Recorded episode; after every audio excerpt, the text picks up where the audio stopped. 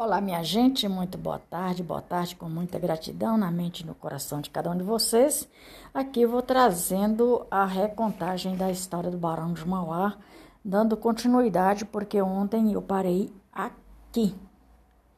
Ah, a segunda parte que fala o seguinte: o empreendedor também é inaugurou o empreendedor também a inaugurou a estrada de ferro. Ele, como empreendedor, Barão de Mauá, também inaugurou a estrada de ferro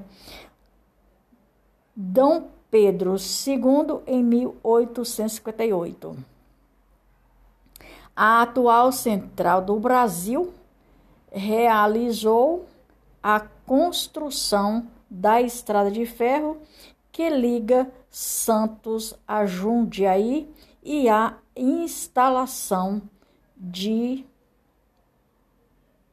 de globos ou grupos da Europa ao Brasil em 1874, no final da década de 1850.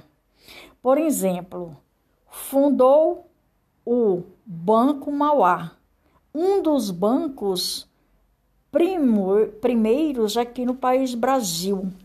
Né?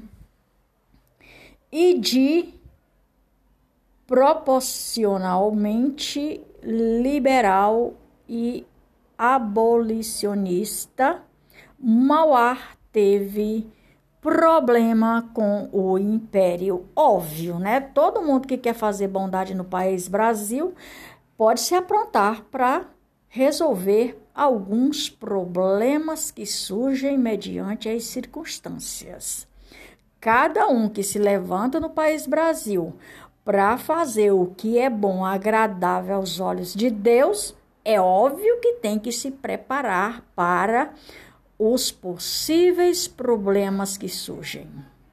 Devido aos seus ideais, seus negócios ficaram abalados pela legislação de taxação ou cassação do, das importações que foi implantada em 1857. O seu estaleiro foi, em, foi incendiado criminosamente. Essa parte criminosamente é cruel e perverso mesmo, né? É, é pessoas que têm cabeça porque prego tem para marreta bater.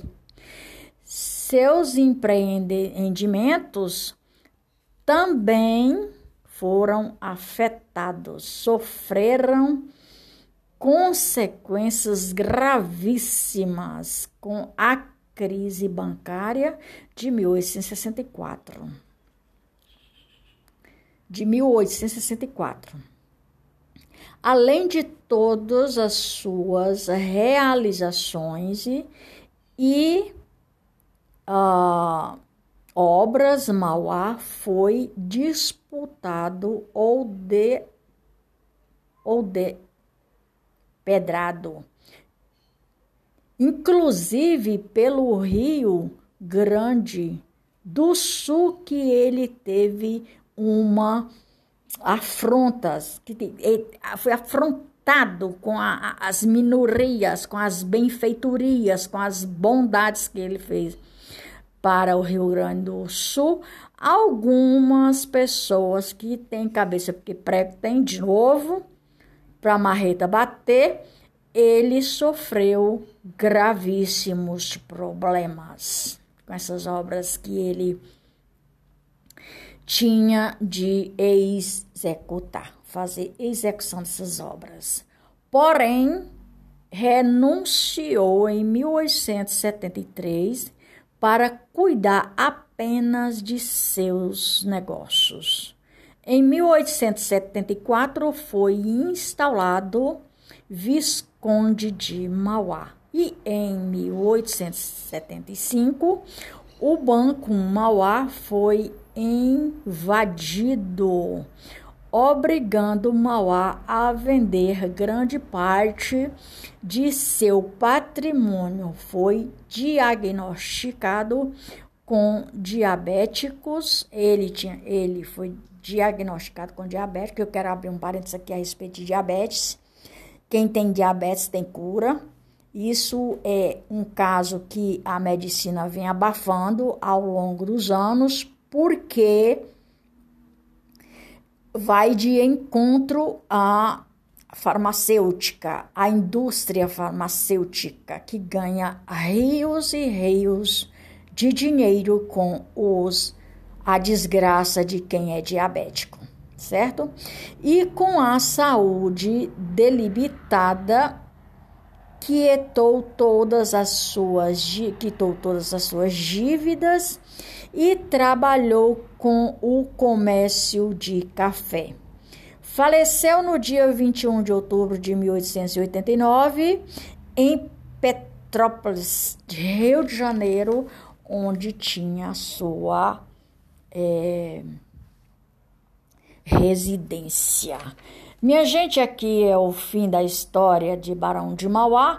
Tem muito mais coisa, mas eu cato sempre procuro ver aí os tópicos mais de grande relevância. Mas ele é uma história bem longa, muito bacana a história dele e eu não tinha feito ainda porque eu não tinha terminado essa pesquisa. Bom, o número do meu podcast é o número 32, é, com 208 episódios, com o de hoje, e com 676 reproduções. Por hoje é só Maria de Fátima Braga da Silva Amor Oficial. Brasília, 22 de abril de 2022. Galera, eu vou mais volta, até mais ver. Tchau, tchau. Tenha uma boa tarde, boa noite, boa madrugada para quem está dentro ou fora do país Brasil. Grande abraço a todos.